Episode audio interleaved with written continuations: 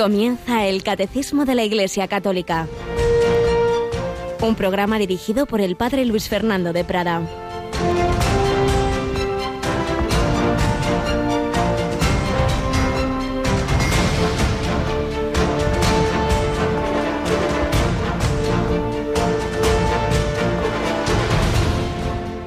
Javier, Javier, ¿de qué le sirve al hombre ganar el mundo entero si pierde su alma? Alabado sean Jesús, María y José. Muy buenos días.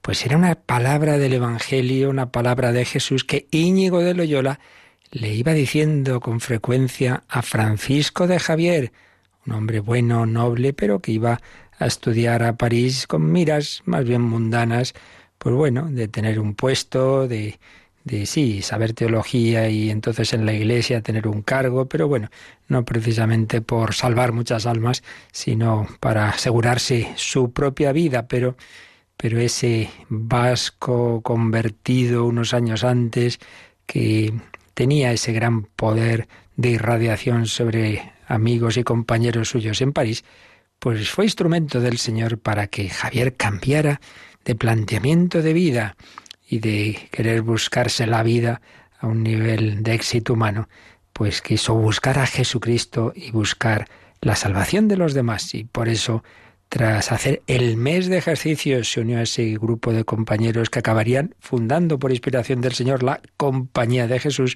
y unos años después fue enviado como misionero al Extremo Oriente, misionó la India, misionó Japón y moría a las puertas de China con esa ilusión de llevar también allí a ese, a ese inmenso país el Evangelio de Jesucristo. Si él se hubiera dejado llevar de las teorías que por desgracia tanto nos dominan hoy día, de que bueno, sí que da igual, hombre, una religión que otra, sí, por delante cada uno se concede, pues desde luego, por eso no se juega la vida ni Javier, ni nadie, ni nadie. Pero él tenía ese, esa fe de que no es lo mismo, como dice el Papa Francisco en Evangelii Gaudium, no es lo mismo haber conocido a Jesús que no conocerlo, no es lo mismo tener los sacramentos que no tenerlo, no es lo mismo tener la fe, la esperanza, la caridad que nos da el Hijo de Dios hecho hombre, que no tenerlo. Por eso, llamados todos a ser misioneros, llamados todos a ser santos. Francisco Javier, un grandísimo santo, patrón universal de las misiones. Pero también hay lo que llama el Papa Francisco santos de andar por casa. Y aquí por casa, por la radio, tenemos a nuestra Rocío García. Buenos días, Rocío. Muy buenos días, padre. Bueno, pues estamos, llevamos una, unos cuantos días recordando a nuestros oyentes que esa llamada a la santidad la han, respondido a ella muchísimas personas en la, en la historia. Tenemos muchos programas de santos. A las seis de la mañana, pues hay programas temáticos sobre diversos santos, por ejemplo, el hermano Rafael, o una mujer que aún no está canonizada, pero con una vida extraordinaria, sin duda algún día lo estará, María de Ágreda. Pero además tenemos diversos programas en los que se van hablando de muchos santos, camino de santidad, ciudadanos del cielo, pero hoy vamos a recordar un no es un programa, pero es una sección, ¿verdad? Del programa hay mucha gente buena. Y si te parece, oímos una cuñita que habéis preparado y luego lo, lo comentamos.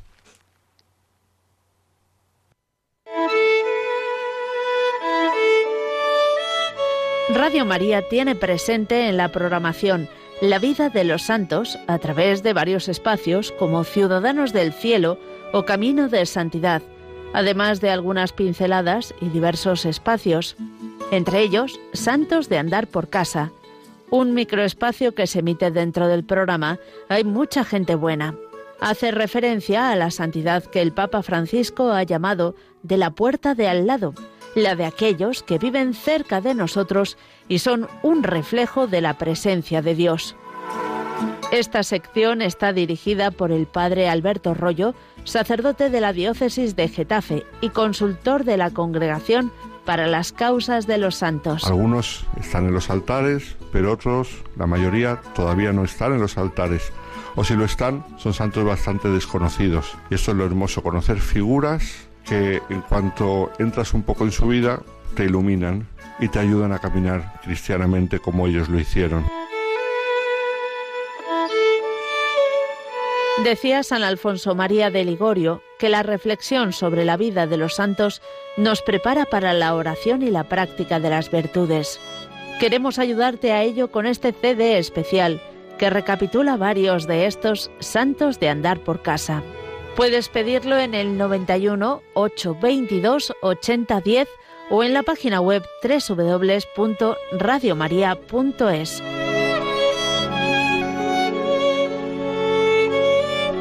Conoce con Radio María la vida de los santos. Bueno, pues ya lo sabéis, otro CD que nuestros voluntarios y colaboradores pues han preparado para que podamos conocer más la vida de estos hombres y mujeres, como hemos oído algunos ya están beatificados o canonizados, pero otros muchos no. Rocío, ¿nos recuerdas así algunos de, de estas personas de las que nos ha ido hablando este padre Alberto? Por ejemplo, tenemos al beato Federico Zanam, Santa Catherine Drexel, Santa María Goretti, que esta nos suena un poco más, y Chiara Corbella. Chiara Corbella, una mujer italiana que murió hace pocos años con un cáncer tremendo, casada y con una vida realmente heroica. Bueno, pues sí, es bueno que conozcamos muchos de estas, bueno, esto siempre conocer vidas de santos, de personas que han seguido a Jesucristo nos anima. Bueno, pues ya sabéis, a partir de las nueve de la mañana, cuando termine este programa, en ese 91 822 8010 o ahora mismo en la página web podéis también solicitar este disco que puede ser muy bueno para cada uno de nosotros o para un buen regalo. Llamados a ser santos, sabemos que la reina de los santos es la Inmaculada Concepción. Bueno, pues vamos a recordar dos cosas sobre la Inmaculada. Una, Rocío, estamos haciendo la novena, ¿verdad? Sí, después de las oraciones de la tarde, que comienzan a las 7 con el Santo Rosario y después la oración de vísperas, en torno a las 8 menos 20, 8 menos cuarto, estamos rezando esta novena de la Inmaculada, hoy ya en nuestro quinto día de novena. Y luego, como sabéis, hace ya más de medio siglo, el jesuita, que también está en proceso de beatificación, padre Tomás Morales, empezó a celebrar la vigilia de la Inmaculada. Empezó a hacerse en Madrid solo para hombres, porque Ocurría entonces que muchas veces los hombres no iban a los actos y veían demasiadas mujeres y dijo, vamos a hacer solo para hombres. Luego ya se ha abierto a todos y el caso es que empezó algo que se ha ido extendiendo, el celebrar la Inmaculada Concepción ya la víspera. Y también Radio María desde hace pues muchos años pues va viajando para aquí, para allá, retransmitiendo la vigilia desde un lugar o desde otro. Y este año también lo hacemos. ¿Dónde vamos a, compartir la vigilia de la Inmaculada, Rocío? Pues nos vamos a ir aquí cerca de Madrid, a Alcalá de Henares para compartir esta adoración y el oficio que va a presidir el obispo diocesano, Monseñor Juan Antonio Reich. Pues sí, nos vamos a ir a una iglesia de Alcalá de Henares este próximo sábado, 9 de la noche, 8 en Canarias, y sí, será un tiempo de oración en que se va a rezar el oficio de lectura, se va a poner el Santísimo, sin duda tendremos palabras de don Juan Antonio Respla, en fin, lo importante es que nos preparemos bien a celebrar la Inmaculada Concepción. Hacemos la novena por la tarde, nos vamos a la vigilia esa noche, pero dos días antes tenemos otra vigilia, está ya nosotros en nuestra capillita en la radio, porque es víspera de primer viernes de mes. ¿Qué tenemos nosotros en la noche del jueves? Pues como todos los jueves, víspera de primer viernes, tenemos la hora santa desde la capilla de los estudios, eh, pues eso, de 11 a 12 de la noche. Ya saben que pueden enviar sus intenciones para ponerlas a los pies del altar, se leerán algunas en antena, eh, pueden enviarlas a horasanta.radiomaria.es hasta el miércoles. O sea, hasta mañana. No lo dejéis para el jueves, que ese día ya no nos da tiempo a recopilarlas, a imprimirlas, a ponerlas bajo el altar. Por supuesto, el Señor sabrá todas, también las que no hayáis enviado, pero bueno, quien le gusta que estén ahí al pie del altar, ya sabéis, hoy mismo o mañana o a ese correo que nos ha dicho Rocío, horasanta o al número este general de atención al oyente, al que también, como os decía, podéis pedir ese ultimísimo disco que hemos preparado o cualquier otro. Bien, San Francisco Javier, 3 de diciembre, un hombre que misionó Japón. Bueno, pues vamos también nosotros que seguimos recogiendo algunos testigos de la misión, vamos a hablar de un japonés, también de un santo de la puerta de al lado de alguien que seguramente no conocemos prácticamente ninguno de nosotros y que sin embargo pues fue fiel seguidor de Jesucristo.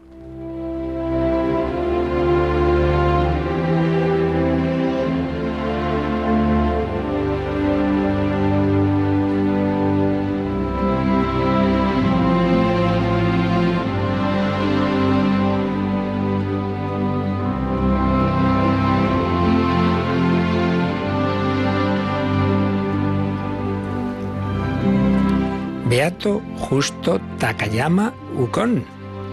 Entre los muchos santos de la historia de la Iglesia, en la tierra del sol naciente, Japón, 42 santos y 393 beatos, incluyendo allí algunos misioneros europeos, todos mártires asesinados in odium fidei o que iban camino de serlo como la historia de quien hoy hablaremos, la historia de Takayama, especial, un laico, un político, un militar, pertenecía a la nobleza, era samurái, que llegó a la gloria de los altares porque escogió el camino del seguimiento de Cristo, pobre, obediente, crucificado. Ukon renunció a una posición social de alto rango, a la nobleza y a las riquezas, para permanecer fiel a Jesucristo y al Evangelio. Nacía con el nombre Ikogoro Sigetomo 1552 o 53 en el castillo de Takayama, cerca de Nara, hijo de Takayama Zuso, que más tarde se convirtió en el señor del castillo de Sawa. Su familia pertenecía a la nobleza, a los daimyo, señores de un castillo con sus propiedades. Ellos llegaron inmediatamente después de los shogun, señores de varios territorios, de los cuales los diferentes daimyo eran fieles aliados, proporcionándoles un ejército y combatientes profesionales, los samuráis, que a menudo estaban en guerra entre sí para ampliar sus áreas de influencia. En 1563, su shogun encargó a su padre que juzgara a un misionero jesuita, el padre Gaspar Videla, que estaba predicando el Evangelio en Kioto, la futura ciudad imperial.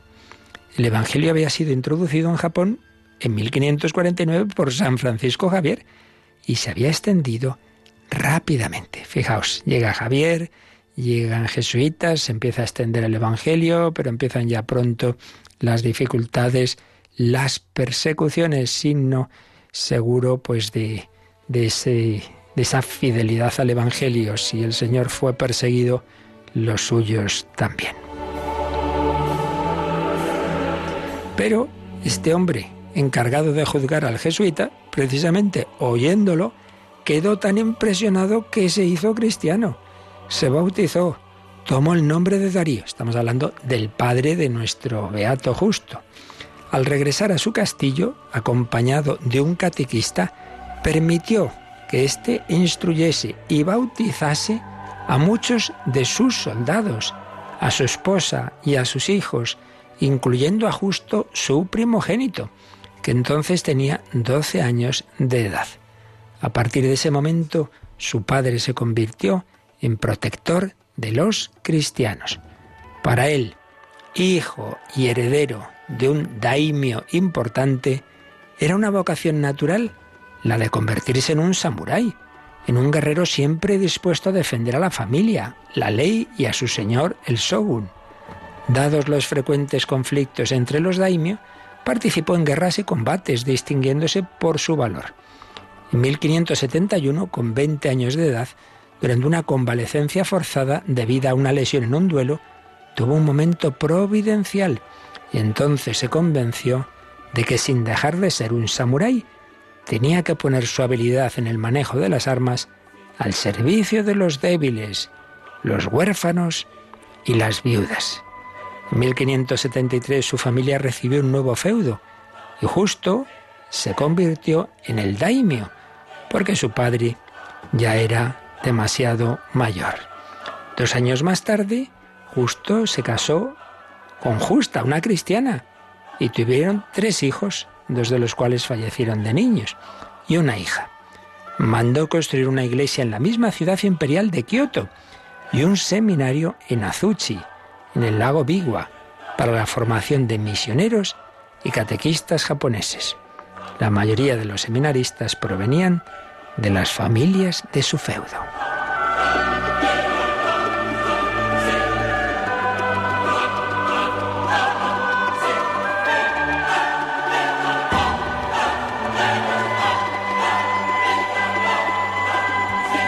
Bueno, pues mañana, si Dios quiere, veremos qué pasó con el hijo de este samurái que al ir a juzgar a un misionero se convirtió al cristianismo y como veis fue extendiéndose, fue extendiéndose, seguía extendiéndose esa semilla que había sembrado unos años antes nuestro gran Francisco de Javier.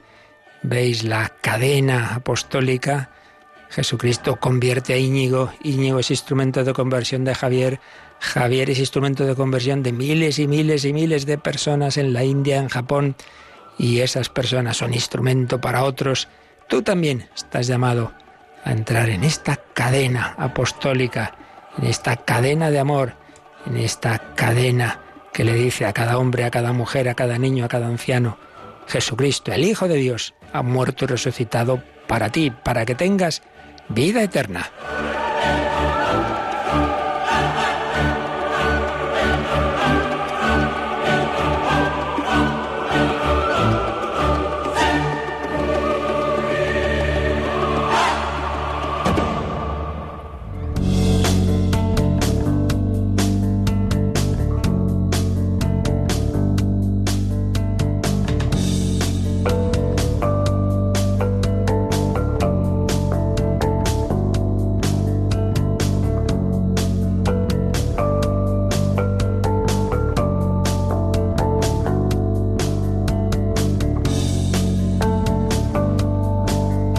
Sí, Jesucristo ha muerto y ha resucitado para que tú y yo tengamos vida eterna. Esa vida eterna comienza aquí, porque la vida eterna es la vida de Dios en nuestra alma, en nuestro ser, en nuestro ser que es cuerpo y alma, transformado, consagrado por el Espíritu Santo. Esa vida divina en el alma, cuando esa persona muere, esa alma, pues ya está unida con Dios pues va a ver a Dios cara a cara si está totalmente purificada en el cielo, si no, pues pasando por esa etapa de purificación que llamamos purgatorio. Pero el cuerpo queda aquí. Y sin embargo, nuestra fe nos dice que ese cuerpo resucitará. Y es lo que estamos viendo en este artículo del credo que creemos en esa resurrección de la carne, dice el símbolo apostólico, resurrección de los muertos, dice el niceno constantinopolitano, y estamos explicándolo. Vimos cómo se había ido revelando progresivamente la resurrección a lo largo de toda la historia de la salvación, a lo largo del Antiguo Testamento, y estuvimos viendo los textos del Nuevo Testamento. Y estábamos en este apartado de, que dice, que se pregunta al catecismo, ¿cómo resucitan los muertos? Vimos el 997, ¿qué es resucitar? Y recordábamos que en la muerte, separación de alma y cuerpo, el cuerpo del hombre cae en la corrupción, mientras que su alma va al encuentro con Dios en espera de reunirse con su cuerpo glorificado, porque Dios en su omnipotencia dará definitivamente a nuestros cuerpos la vida incorruptible, uniéndolos a nuestras almas por la virtud de la resurrección de Jesús. Pero en 998 se preguntaba, ¿quién resucitará? ¿Solo los que hayan aceptado esa llamada de Dios? ¿Solo los justos? Y dice, no, todos los hombres que han muerto, todos resucitarán. Y aquí nos respondía con una palabra del propio Jesús en Juan 5:29. ¿Quiénes resucitarán? Los que hayan hecho el bien resucitarán para la vida, los que hayan hecho el mal para la condenación. Se entiende que ni siquiera en el último momento de su vida, y eh, al morir, se arrepientan, pidan misericordia, sino que rechacen esa invitación de Dios que no nos puede obligar a estar con Él. número 999, el último que vimos. ¿Cómo? ¿Cómo será esa resurrección? ¿Cómo? Entonces nos decía, Cristo resucitó con su propio cuerpo.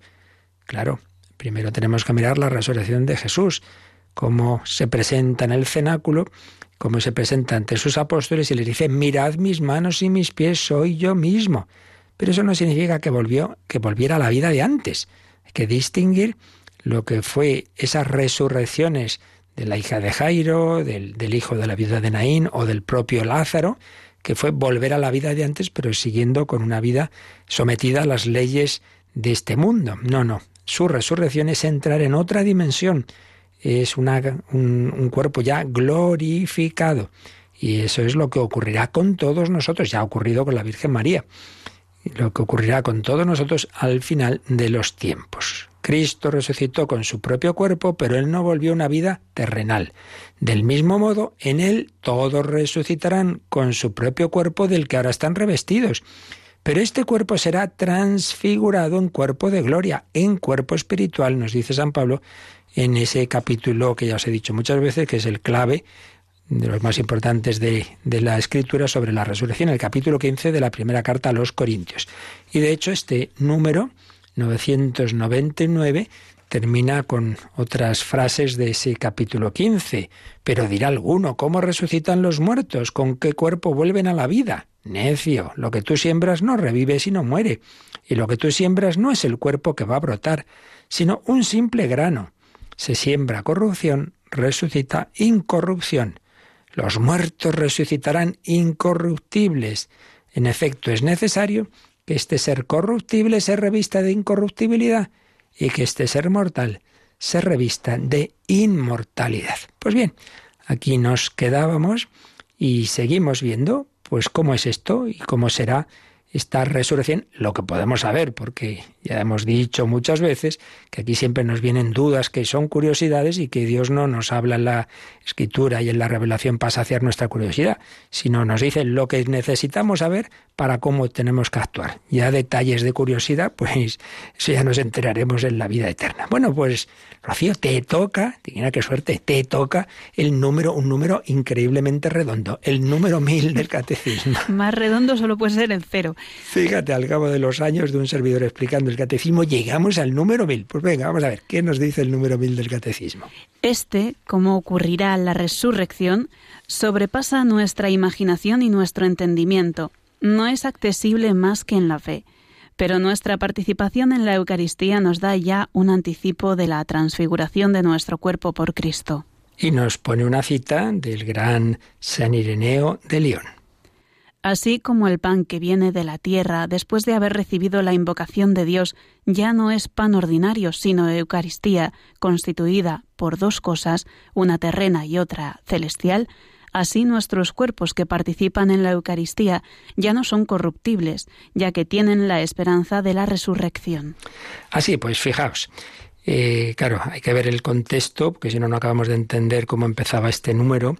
Estamos, el catecismo está respondiendo a estas preguntas sobre la resurrección. Hemos visto, la primera pregunta era, ¿qué es resucitar? 997. Segundo, ¿quién resucitará? Todos, ya lo hemos visto. Dos tipos de resurrecciones. Tercero, ¿cómo ¿Cómo será la resurrección? Y a esa pregunta responden dos números, el 999, que acabo yo de leer, y este número 1000. Por eso este número 1000 dice, este cómo, este cómo será esa resurrección, pues sobrepasa, sobrepasa nuestra imaginación, sobrepasa nuestro entendimiento. ¿Veis lo que decíamos? No es accesible más que en la fe. Claro, es, hablar de un tipo de, situación que no es lo que vemos en este mundo. Por eso em, eh, nos faltan, nos faltan categorías. Aquí todo está sometido a determinadas leyes espaciotemporales, físico-químicas, y en esa dimensión, pues ya no. Lo cual no quiere decir que no sea un cuerpo, pero unos cuerpos en una dimensión distinta que es la que tiene el cuerpo glorificado de nuestro Señor Jesucristo ya resucitado, y claro, por eso pues puede atravesar las paredes, por eso puede estar en millones de sagrarios, puede estar en el cielo, puede estar aquí, puede estar allá, porque ya es otra situación distinta. Por eso ese cómo será la resurrección sobrepasa nuestra imaginación, por eso no hay que volverse loco. ¿Cómo será? ¿Y qué edad tendremos? ¿Y qué cara tendrá? Y no sé qué, ya, no, no cavilemos este tipo de cosas porque no sirven para nada. Lo que sí que nos dice el catecismo es que tenemos un anticipo de, de, cómo es un cuerpo glorificado, pues pensando, pues esto, en que en la Eucaristía está ese resucitado. Esto es muy importante, muy importante. La Eucaristía no es un fantasma, no es una reliquia, no es un símbolo, no es una estatua.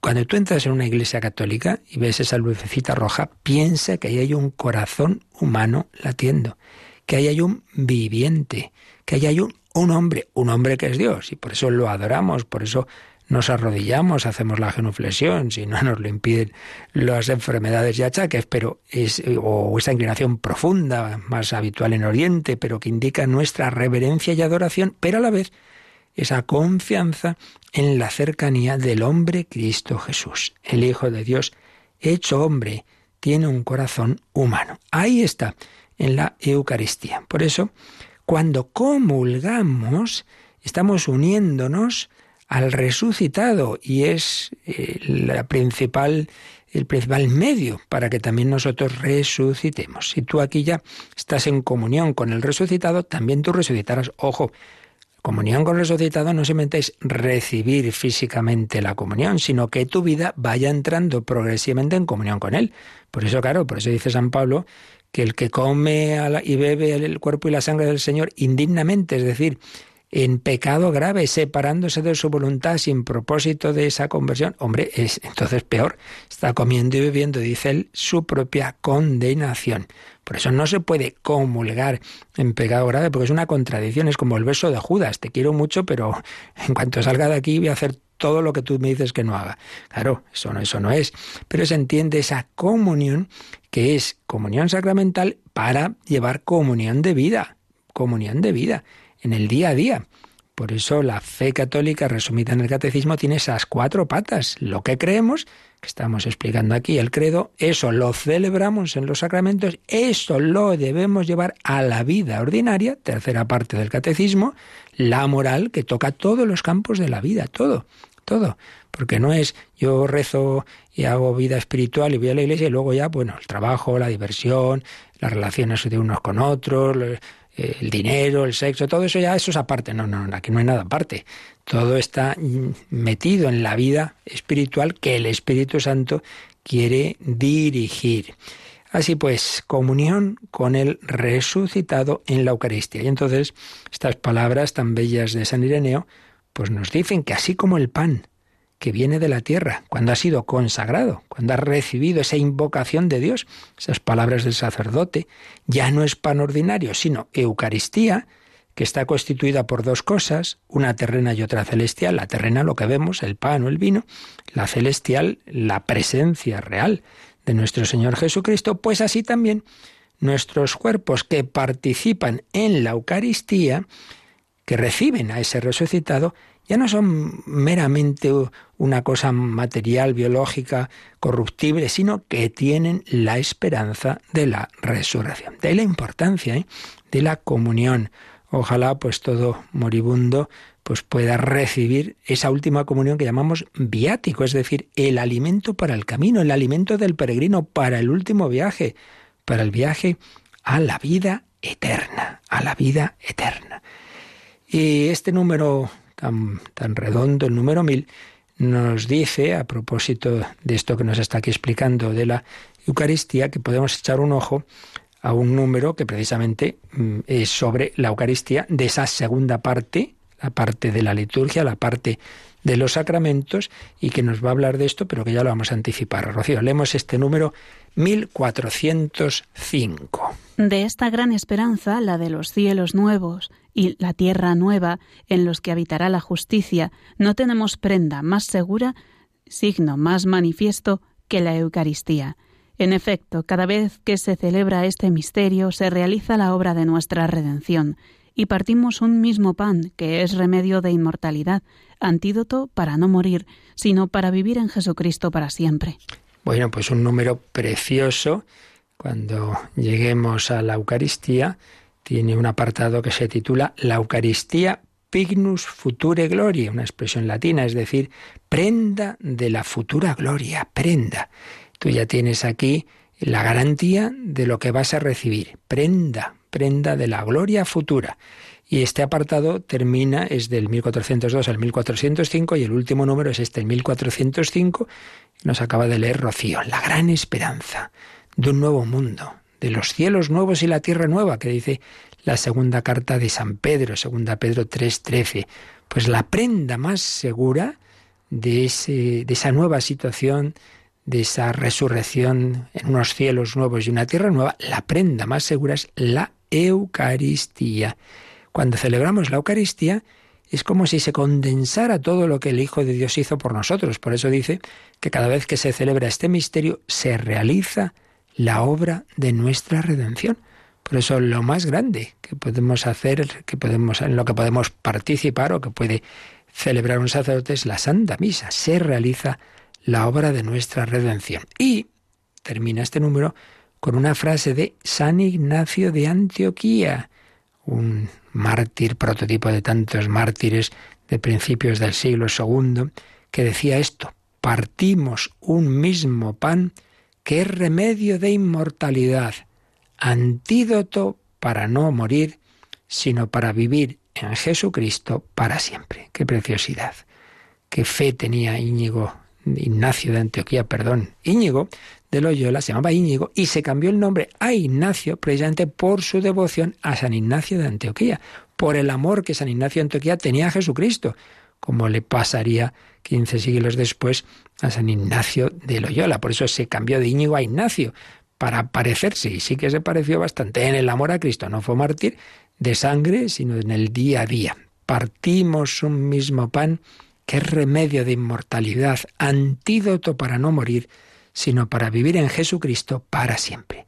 La humanidad siempre ha buscado, a ver, a ver, ¿no habrá un elixir de la inmortalidad? ¿No habrá algo para no morir? Pues sí, sí, pero no para no morir, sino para que la muerte sea una puerta a la vida eterna, sea ese alimento de inmortalidad, antídoto, remedio de inmortalidad para vivir en Jesucristo para siempre. Bueno, pues ya lo sabes, el mejor camino, el, el, gran remedio que nos ha dado Jesús para que nuestra vida no termine aquí es la Eucaristía. ¿Por qué no te acercas a Jesús? ¿Por qué no preparas tu corazón? ¿Por qué no haces esa limpieza con la confesión y recibes a Cristo resucitado y vivo? El pan de la vida, el pan eucarístico. Yo soy el pan de la vida.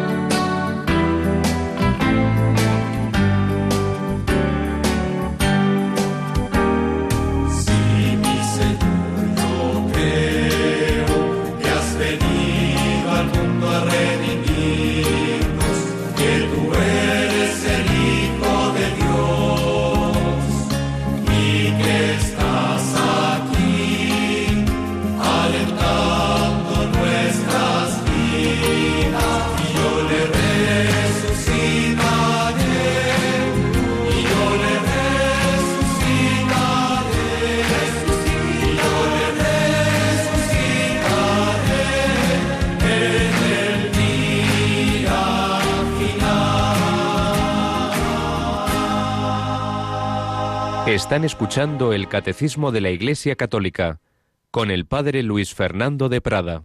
Yo le resucitaré en el día final.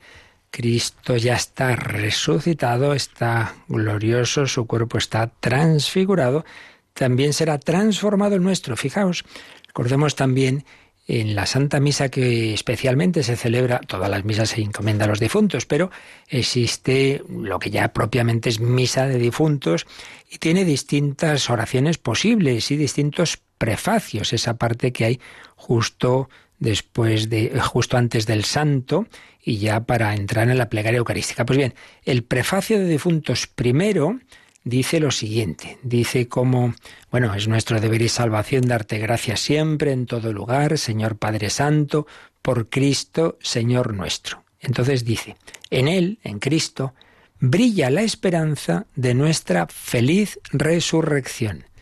Y así, aunque la certeza de morir nos entristece, nos consuela la promesa de la futura inmortalidad, porque la vida de los que en ti creemos, Señor, no termina, se transforma, y al deshacerse nuestra morada terrenal, adquirimos una mansión eterna en el cielo. Pues muy bellamente está resumido en este prefacio, pues lo que aquí estamos diciendo. Por un lado, mm, el fundamento de nuestra esperanza es la resurrección de Cristo. En Él, en Cristo, brilla la esperanza de nuestra feliz resurrección. Él resucitó, Él es la cabeza del cuerpo místico, pues esperamos resucitar con Él. Luego, la certeza de morir nos entristece, pues sí, hombre, es normal, a nadie nos gusta pasar por ese trance así como tal. Y por eso San Pablo en la carta primera a los tesalonicenses dice, no os entristezcáis como los hombres sin esperanza. Dice, hombre, que os entristezcáis porque ha fallecido vuestro familiar, tal, es normal, pero no como los que no tienen esperanza. No, no, cristiano no puede desesperarse de ninguna manera. Así, aunque la certeza de morir nos entristece, nos consuela la promesa de la futura inmortalidad, porque la vida de los que en ti creemos no termina, se transforma. Entramos en otra dimensión, otra forma de vivir, la forma en la que ya ha entrado el Hijo de Dios hecho hombre, en esa humanidad glorificada, la Virgen María, y luego los santos, pero ahí ya recordemos que de momento están en la escatología intermedia, de momento solo disfrutan de Dios con su espíritu, con su alma. Ellos también están esperando la resurrección final que es de lo que justamente nos va a hablar el número siguiente, Rocío. Ya dejamos el mil, nos vamos al mil uno. Recordamos que estamos en un apartado sobre la resurrección que va respondiendo a lo que podemos responder. ¿Qué es resucitar? ¿Quién resucitará? ¿Cómo resucitaremos? Y la última pregunta, ¿cuándo? ¿Cuándo será la resurrección? ¿Qué responde el mil uno? Sin duda, en el último día, al final del mundo. En efecto, la resurrección de los muertos está íntimamente asociada a la parusía de Cristo. Y esto lo confirma con una frase de San Pablo en esa su primera carta a los tesalonicenses 4:16. El Señor mismo, a la orden dada por la voz de un arcángel y por la trompeta de Dios, bajará del cielo y los que murieron en Cristo resucitarán en primer lugar. Así pues, es la última pregunta que responde el catecismo. Después de habernos dicho qué es resucitar, esa unión de cuerpo y alma no volviendo a la vida anterior, sino entrando en otra dimensión, ¿quién resucitará a todos? Distinto tipo de resurrección de los justos y los injustos, ¿cómo? Pues lo que podemos saber, que vimos el día anterior, con el mismo cuerpo, pero de distinta forma, un cuerpo transfigurado, el mismo, pero no lo mismo. Mm, esa expresión tradicional que nos que recogía don José Rico Pavés resucitaremos con el mismo cuerpo pero no lo mismo el mismo pero no lo mismo en una situación distinta y ya la última pregunta ¿cuándo? ¿cuándo? Pues no como recordábamos algunas teorías modernas de origen protestante, no al momento de la muerte ya resucita uno, no, no, no, no, no. En el último día, en el último día. Ahí es donde, unido con la mm, segunda venida de Jesús, con la parusía, que pedimos, anunciamos tu muerte, proclamamos tu resurrección, ven Señor Jesús, ahí es donde será esa resurrección. Y esto del último día es una expresión que aparece en el capítulo 6 de San Juan, en ese discurso eucarístico que tiene Jesús después de la multiplicación de los panes. Entonces aquí el catecismo nos pone entre paréntesis o en nota algunos versículos de ese, de ese capítulo. Vamos a leer nosotros algunos de ellos, de ese capítulo 6 de San Juan. Porque esta es la voluntad de mi Padre, que todo el que ve al Hijo y cree en Él tenga vida eterna y que yo lo resucite en el último día. ¿Veis? Ahí está esa expresión Juan 6:40. Que todo el que ve al Hijo y cree en Él tenga vida eterna, que la tenga ya aquí. O sea, si tú ya estás unido a Cristo, ya tienes vida eterna porque en tu alma, en tu corazón, en ti está Dios, que eso es la vida eterna. Pero, esto es aquí ahora. Tenga ahora vida eterna y que yo lo resucite en el último día. Eso ya será al final.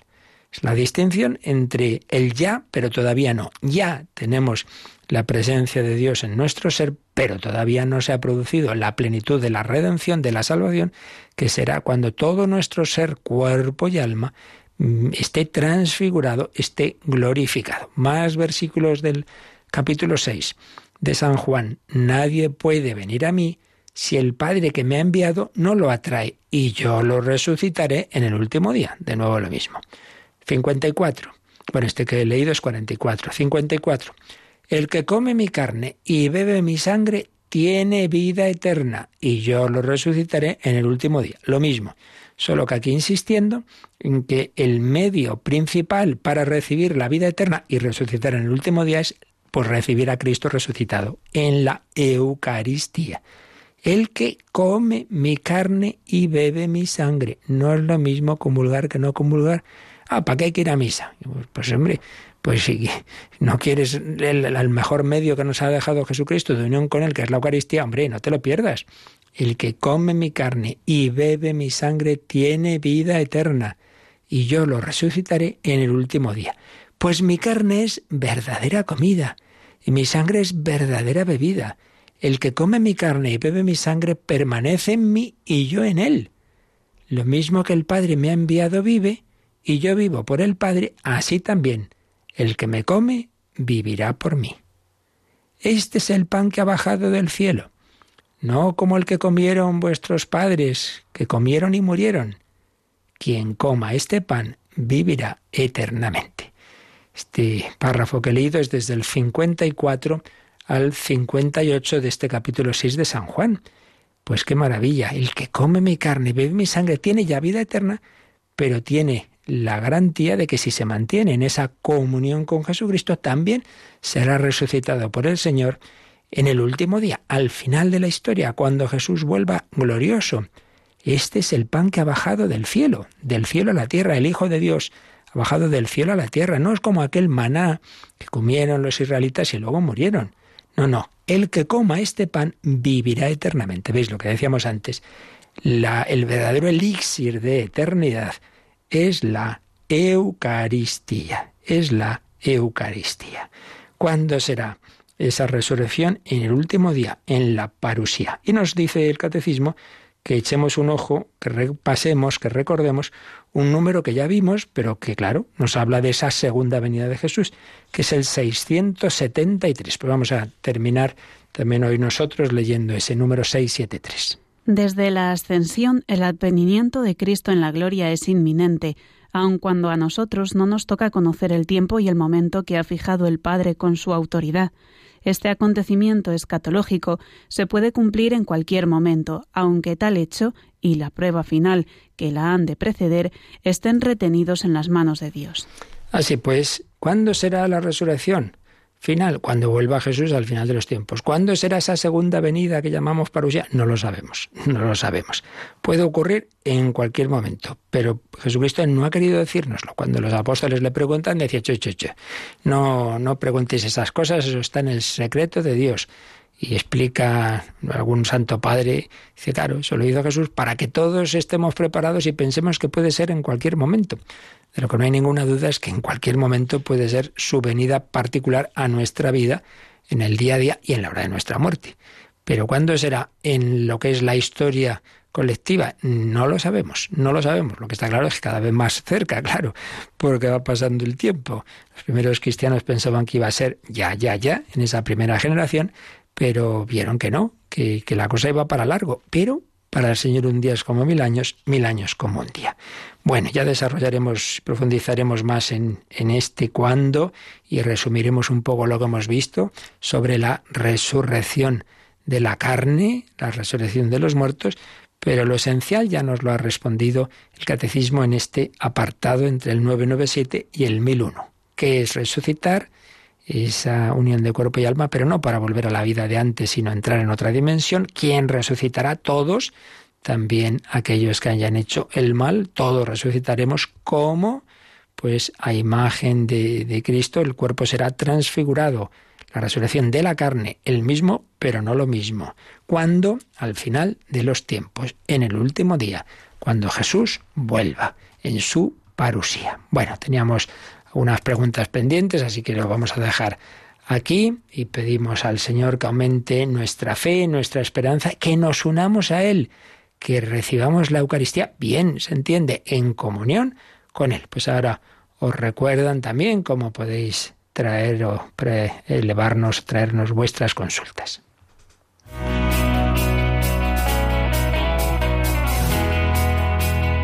Participa en el programa con tus preguntas y dudas. Llama al 91005 9419. 91005 9419. También puedes escribir un mail a catecismo arroba radiomaria.es. Catecismo arroba radiomaria.es.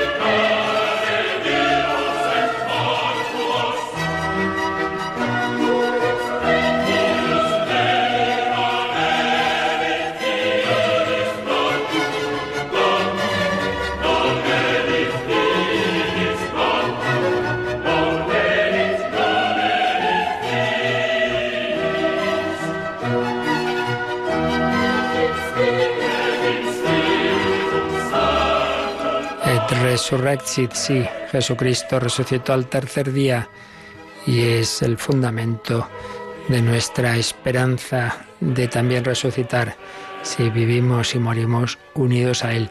Había escrito nuestro amigo y voluntario Miguel Ángel Irigaray una sugerencia interesante. Dice, yo suelo pensar en la resurrección de los cuerpos comparándolo con el agua, que sigue siendo agua, pero cambia de estado. Normalmente la conocemos en estado líquido, pero cambia sus propiedades o apariencia en estado gaseoso o congelado. Los ejemplos son ejemplos, valen hasta donde valen, pero creo que nos sirve para hacernos una idea de que la identidad del cuerpo, como la del agua, permanece pero cambia su estado. En el caso del cuerpo, a un estado glorificado o espiritualizado en el caso del agua, un estado congelado o gaseoso. Pues sí, en efecto, los ejemplos son ejemplos, nunca, claro, nunca son, eh, nos dan la esencia de, un tema teológico, pero nos iluminan. Me parece buen ejemplo. Como el agua es la misma, pero cambia de estar en el estado sólido al líquido, de, perdón, al gaseoso o en ese, o esa situación en que está congelada. Pues sí, también nuestro cuerpo será transformado, pero seguirá siendo nuestro cuerpo, el mismo pero no lo mismo. Y del otro día, eh, no dio tiempo, alguna llamada, una nos preguntaban, eh, los que estén vivos al final de los tiempos no pueden resucitar, ¿qué será de ellos? Ya lo habíamos dicho, viendo lo que escribe el propio San Pablo. San Pablo dice que hay dos situaciones, la de todos los que han muerto, eso la inmensa mayoría, resucitarán. Y la última generación, los que estén vivos cuando vuelva el Señor, dice él, serán revestidos de ese cuerpo glorioso, es decir, serán transformados, serán transfigurados, sin pasar por la muerte. Dice, mira tú qué suerte. Eso, sin morirse, pues ya entran en ese estado eh, definitivo. Por tanto, no van a resucitar porque no van a morir, pero van a recibir el cuerpo que todos recibiremos, ese cuerpo en una nueva situación, ese que dice Miguel Ángel, esa agua transformada, pues ellos ya, sin pasar por, por la muerte, entrarán en ese estado definitivo. Y luego me habían pasado una pregunta que tampoco es exactamente como la habían hecho por teléfono, pero bueno, que viene a decir que, que algunos sacerdotes en conferencias, eh, dicen que todo lo que ocurrió después de depositar el cuerpo de Jesús en el sepulcro es objeto de fe y no hay evidencias físicas. Las personas al oírlo se sienten confundidas. No deberían decir todos lo mismo sobre lo que pasó y no digan que es objeto de fe. Hombre, pues sí, claro que es objeto de fe. A ver, yo claro, tampoco es el, exactamente qué dijo el oyente ni, ni qué es lo que ha oído en, en esas conferencias. Lo que está claro es que nadie vio la resurrección del Señor. Nadie la ha visto. ¿Cómo fue? El momento de la resurrección, digo. Eh, segundo, que claro que no es una cosa física que puedas meter en un laboratorio para comprobar, pues no. ¿Eso quiere decir que no haya razones para que esto sea razonable? No, no, no quiere decir eso. Es razonable porque el sepulcro está vacío, porque los apóstoles que no estaban precisamente para creer nada, sino todo lo contrario, pues van a ir predicando por el mundo entero, jugándose la vida y perdiéndola de hecho, que Jesús ha resucitado. Cambian de la tristeza, del desánimo, de la traición, de, de, las negaciones de Pedro, a todo lo contrario. Hombre, y no era uno ni dos, todos, y luego San Pablo, y hombre, pues digo yo que esos son motivos para que veamos que esto es razonable. Ahora, es verdad que eso no es un tema que puedas meter en un, una fórmula matemática, en un razonamiento filosófico. En ese sentido, claro, no, es algo demostrable físicamente, eso es verdad. Entonces, es objeto de fe, claro, es el fundamento de nuestra fe, pero como todo lo de nuestra fe, con un fundamento racional. No sé, pues, exactamente qué, cuál es el, el, problema que ha podido desconcertar al, al, oyente eh, ante, ante esas preguntas. Bueno, luego teníamos diversos testimonios, eh, personas que agradecen mucho que estemos hablando de este tema. Eh, por ejemplo, una persona nos dice, a ver si se me ha ido ahora, estaba hablando, pues como una persona muy consolada, porque eh, sí, tiene un hijo muy grave, llamó a nuestra recepción, tiene un hijo muy grande que se está muriendo y quiere agradecer pues todo lo que estamos explicando estos días porque le está dando conocimiento de qué pasará con su hijo y le está dando tranquilidad. Pues la verdad es que nos alegra mucho, que, que mejor que nuestra fe, que no son consuelos falsos, sino fundados en la resurrección de nuestro Señor Jesucristo y en tantos millones de personas que lo han creído y que se han jugado la vida por el Señor. También teníamos testimonios de, de conversión, de personas que, que agradecen eh, pues también lo que Radio María les está ayudando, ayudando en su vida y, y contándonos, una persona en concreto llamó a, este, a esta hora del programa el otro día, contándonos que estuvo muchos años apartado de la Iglesia. Es abogado. Dos años fue juez. Lleva 46 años casado y hace siete que ha vuelto a la Iglesia. Ahora está jubilado, va todos los días a misa, está encargado de caritas. También tiene unos amigos de toda la vida, de su misma profesión, que no eran creyentes, uno de ellos ya falleció. Y como cada vez que quedaban, uno es el que escoge el lugar, él les invitó a misa. Y aunque a regañadientes fueron, y ahora siente que puede hablar abiertamente de su fe con ellos, lo cual le hace muy feliz. Pues me parece estupendo. Qué bien, pues claro que sí, hay que hay que compartir lo más grande que tenemos, que es nuestra fe, lo más grande y lo más necesario, lo más necesario de todo, lo más necesario. Así pues, que, que sepamos transmitir, compartir nuestra fe y nuestra esperanza. Bueno, nos escriben desde Alemania, qué barbaridad. Vivo en Alemania, me gustaría comprarme una Biblia en español, que me recomendara alguna que el padre considerara mejor, en un lenguaje a ser posible no demasiado difícil, quizá con anotaciones y explicaciones para entender los mensajes bien. Deseo a todo el equipo de Radio María un feliz adviento, un millón de gracias por estar ahí. Estoy muy lejos de España, mi país, pero ser parte de la familia de Radio María me hace sentir en casa que Dios los bendiga. Bueno, de Andreas, Andreas Socorro, qué maravilla. Pues muchísimas gracias por este por este mensaje. Hombre, tenemos la Biblia que aprobó la Conferencia Episcopal hace unos años, que es el texto que leemos, las lecturas de la Santa Misa, pues esa siempre es, es claro, muy fiable. ¿Queremos algo más, con más notas, tal? Pues hombre, hay varias. Eh, la más quizá famosa desde hace ya muchos años, con numerosas notas e introducciones, es la llamada Biblia de Jerusalén, que tiene ya muchísimas ediciones y que ya digo, tiene pues mucho, muchas indicaciones, paralelos, esto está aquí, está allá, puedes ver esto, lo otro, muchas notas. Pues esas dos de momento le diría, ¿no? Hombre, y luego a nivel de Nuevo Testamento, si uno quiere algo súper, súper, súper detallado de qué dice cada texto y con muchas notas extraordinarias, tenemos del padre Manuel Iglesias, jesuita, que ha hecho ya varias ediciones, en la última en la BAC, pues sobre el Nuevo Testamento, Manuel Iglesias. Con esos tres ya puedes coger lo que quiera. Y no sé si, Rocío, tenemos alguna cosita más o ya con esto hemos terminado lo que teníamos pendiente. No, padre, con esto ya hemos terminado. Y no está mal. Ahora me entra un correíto, pero lo vamos a dejar ya para mañana, que ya se nos va el tiempo. Y recordamos que ahora desde las nueve nuestros voluntarios al teléfono pueden atender sus llamadas porque, para el que haya llegado tarde, Rocío, recordamos que hemos preparado un nuevo CD muy especial, ¿verdad? Sí, el CD que pueden pedir diciendo quiero el disco de los santos de andar por casa. Pues ahí está, este recopilatorio de esos, de esos microespacios, de las secciones de Hay mucha gente buena, en los que hablamos de santos conocidos y menos conocidos. Así es. Hoy es San Francisco Javier, muy conocido, pero hay otros muchos que, ni siquiera están beatificados, sí, pero que no los conocemos apenas, y de los que el padre Alberto Rollo, dentro del programa Hay mucha gente buena, la noche de viernes a sábado en Radio María hemos ido recopilando unos 30 o 31 me parece que son estos santos de andar por casa y ya están en un CD que puedes pedir en el teléfono de atención al oyente 91 822 8010 y de paso pues te agradeceríamos un donativo para seguir adelante con tanto que hay que hacer aquí en Radio María. También lo puedes pedir a través de nuestra página web. Pedimos a Jesús su bendición por medio de este gran santo patrono de las misiones, San Francisco Javier. La bendición de Dios Todopoderoso, Padre, Hijo y Espíritu Santo, descienda sobre vosotros. Alabado sea Jesucristo.